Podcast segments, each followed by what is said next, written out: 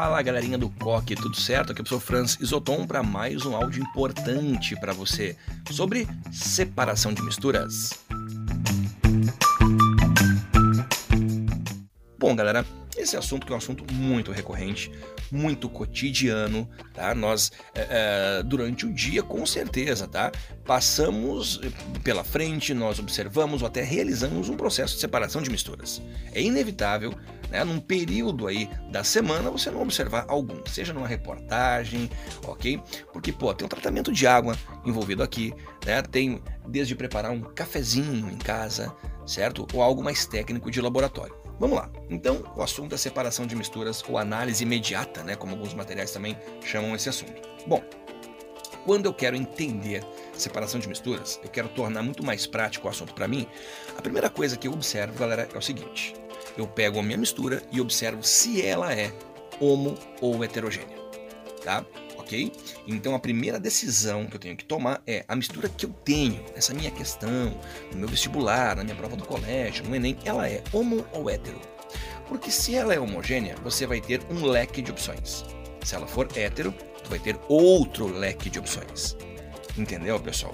Por isso que matérias passadas, né, reconhecer sistemas homo, heterogêneos, eles são importantes para entender agora a separação de misturas, né?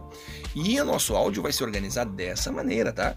Vamos falar agora de separação de misturas do tipo homogêneas, homogêneas, tá? Certo, galerinha. Olha o exemplo que eu vou deixar aqui para você. Que tal água e sal de cozinha? Água e sal de cozinha, eu quero separar, mas escuta só, repare só. Eu quero de volta só o sal. Eu quero produzir sal para um consumo de uma, né, de uma vila, de uma cidade ou até uma coisa é, é, que vai além. Eu quero o sal. Galera, eu não vou destilar essa água, tá? Se você não lembra o que é destilação, eu já comento com você. Eu vou evaporar essa água. Eu vou deixar água e sal parados num canto, parados ali. E você vai ter daí a água como sendo mais volátil, pessoal, que o sal, a água evaporando. Então a água vai evaporar, tá bom? O que acontece? Você vai ter água evaporando e o sal permanecendo. Pronto, então a água, ok, vai embora e fica o sal. Separei os dois, separei. Então eu obtive quem eu queria, que era o sal pronto. Isso acontece, por exemplo, em salinas, né, que a gente observa em alguns estados no Brasil, né, que captam a água do mar. Então ali deixa o ambiente trabalhar, né, deixa então ali a água evaporando em função do vento, do calor daquela região, e você vai ter o sal permanecendo. Agora, França, eu quero separar o mesmo, o mesmo exemplo, água e sal de cozinha. Só que eu quero os dois de volta. Eu quero os dois, quero a água e o sal. Aí evaporação não serve, vai apelar para destilação. Tá? A destilação simples, pessoal. Destilação simples, ela na verdade é, funciona quando eu quero separar quem? Sólido de líquido. Sólido de líquido, beleza? E eu quero os dois de volta, então eu aqueço a minha mistura, a água ela vai evaporando, ou no caso agora, até melhor, entrando em ebulição, e ela vai seguindo, pessoal, ela vai seguindo por um duto, esse vapor vai seguindo aonde ele vai condensar. Então pensa bem, você aquece água e sal, o sal fica, a água vai. Né? Mas a água vai ser tubulada, direcionada para condensar, e aí eu vou obter o que? Água destilada, que é uma água pura, pessoal. É uma água pura. Muito bem, então essa água ela vai ser uma água pura e do outro lado ficou o que? O sal, que eu né, posso ter como objetivo ou não, tá? Mas os dois são possíveis é, é, é, você ter de volta. Francis, eu quero separar água e álcool. Pode ser por destilação simples? Não, água e álcool é, são dois líquidos, obviamente, que se misturam muito bem. Se eu faço destilação simples, a separação ela é muito precária, muito. Então, líquido com líquido, né? Mistura homogênea, líquido com líquido, pessoal. Eu separo por destilação fracionada destilação fracionada, ok? Ela vai separar melhor água e álcool. Só um detalhe: você não separa totalmente água e álcool nem por destilação fracionada. Por quê, pessoal? Porque os dois, quando chegam na proporção 4% de água, 96% de álcool, os dois se comportam como uma substância pura, né? É, é até chamado de mistura azeotrópica. Se a mistura é azeotrópica, pessoal, o ponto de ebulição é constante, você aquece a mistura, os dois entram em ebulição juntos. Você aquece a mistura, os dois entram em ebulição juntos. Então eu não separo totalmente água e álcool, ok? Nem por destilação fracionada. Muito cuidado com isso, tá? Se fala muito em petróleo. Falando em destilação fracionada, água e álcool tá valendo, ótimo exemplo, tá? Mas também se fala muito no petróleo. O petróleo é uma mistura de vários e vários hidrocarbonetos, tá? No petróleo, pessoal, você vai ter o quê? Uma, né, uma, um número de derivados muito grande, tá? Um número de hidrocarbonetos ali dentro muito grande. Então, você vai separar em frações. Por isso, então, destilação fracionada, né?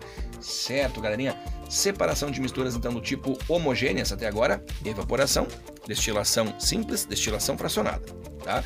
O estado físico ou a diferença física entre os componentes importa muito, né? Que mais, Francis, que, que eu posso fazer para separar misturas homogêneas? Bom, galera, eu posso, que, eu posso né, precisar, posso querer separar gás de gás, ok? Um ótimo exemplo, o ar que você respira. O ar que você respira, pessoal, é uma mistura complexa de gases, tá? Uma mistura complexa de gases. Quando você quer separar os componentes que formam o ar, é bom lembrar, pessoal, que predomina no ar o quê? 78% mais ou menos de gás nitrogênio, né? 20% mais ou menos, 21% de gás oxigênio e 1% de outros vários gases, né? Argônio, ok? Aí você tem CO2, que, claro, dependendo da região isso varia um pouquinho, né, pessoal? É CO2, é CO3, hélio e daí por diante. Tudo bem. Então é o seguinte, para que eu separe os meus gases, tá? O ideal é que eu os torne líquidos. Tá? Eu faço uma liquefação fracionada. Isso é, que todos virem líquidos, só que cada um a sua vez. Vamos lá? Como é que se faz isso? Eu aumento a pressão, eu aumento, eu aumento drasticamente a pressão sobre esse sistema, porque aumentando a pressão eu aproximo as moléculas, mas elas não vão passar para a forma líquida. Gás não passa para a forma líquida só por ação da pressão.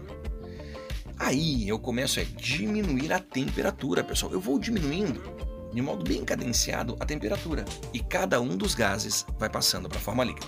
Cada um dos gases vai passando para a forma líquida. Feito? Então você vai ter uma. Olha como o nome é autoexplicativo: liquefação fracionada. Cada um dos gases vai passando para a forma líquida da sua vez. Liquefação, gás para líquido. Fracionado, um gás por vez. É, então numa coluna, ok? Eu vou separando, vou baixando a temperatura, paro, baixo mais um pouco, paro, baixo mais um pouco, paro, e assim cada gás vai passando para a forma líquida. Tá bom? Francis, tem um outro método? Tem, tem, tem também. Muitas questões comentam que é uma liquefação total. Uma liquefação total. Eu pego uma amostra de ar e resfrio esse, esse, essa amostra drasticamente e aumento muito a pressão. Eu aumento a pressão, baixa a temperatura, todo mundo vira líquido. Tá, França, mas você não separou ninguém, né? É verdade, galera, não separei ninguém. Então a gente vai lá e começa a aumentar a temperatura. Aumentar levemente a temperatura. E aí cada líquido vira ou volta né, para a forma gasosa à sua vez. Então você vai ter uma liquefação total seguida de uma destilação fracionada. Tá? É isso que vai rolar, tá? Muito bem, muito bem. E eu quero comentar de um último processo, pessoal, autoexplicativo também. Escuta só o que eu vou te falar fusão fracionada. E aí já caiu a ficha, né? Porque, pessoal, fusão é sólido para líquido. Fracionado é quando você tem então o quê? Um sofrendo fusão, outro não. Um sofrendo fusão, outro não. Então aí é que entra, por exemplo, tá? Ligas metálicas. Quer ver? Ouro 12, ouro 18. É uma liga metálica, pessoal. Então o ouro derrete, o ouro funde a 1063 graus e o cobre a 1084. Então, você aquecendo a liga, o ouro funde primeiro, ou, né, de modo mais informal, derrete primeiro. O ouro vai derreter e o cobre não. Um vai derreter, o outro não. Então, eu fiz uma fusão de um e não fiz a fusão do outro. Fusão fracionada, pessoal. Fusão fracionada, tá? Assim você vai ter então é, o que, né? Cada e olha que legal. Se a fusão só vale para sólidos, cada sólido funde a sua vez, tá? Muito bem. Só não funciona se a liga metálica for eutética, né? Daí um vai fundir, ok, e o outro também, e aí não separam ninguém, tá? O caso da solda e outras ligas aí. Bom, pessoal, retomando então e fazendo uma revisão geral, se eu quero separar misturas então que são homogêneas, né? essa aula vai focar então apenas né, as homogêneas é, evaporação, destilação simples, destilação fracionada, liquefação fracionada e fusão fracionada. Eu falei de cinco processos, certo? Né? Evaporação separa sólido e líquido, pode ser água e sal, e a diferença é no ponto de ebulição. Só que o sol obtém de volta o sal. Destilação simples, pessoal, Eu separo então sólido de líquido de novo, exemplo de novo, água e sal. A diferença é a mesma, é no ponto de ebulição, mas a, a diferença agora é que eu recupero os dois. Destilação fracionada, líquido e líquido, ok? Diferença, uma diferença menor no ponto de ebulição. Liquefação fracionada, separamos então exclusivamente gás de gás. Tá? É a diferença no ponto de, de liquefação, onde um sofre liquefação, o outro não e temos a fusão fracionada, onde separa o sólido de sólido obrigatoriamente. Né? Ligas metálicas, onde a diferença mora no ponto de fusão. Pessoal, então essa aula foi para falar de separação de misturas do tipo homogêneas, tá? E você vai ter um outro áudio onde vamos falar de separação de misturas heterogêneas. Assim fica uma coisa organizada e você pode então dosar né, o teu aprendizado, não tudo de uma vez. Perfeito, galera? Agora pratique, faça exercícios, estude, tá? E também acompanhe as aulas em vídeo. Isso é importante, dá mais vida à matéria. E eu tô aqui para tirar suas dúvidas, certo? O professor Francis Isoton sempre à disposição. Um abraço, galerinha. Até o próximo áudio. Tchau, tchau.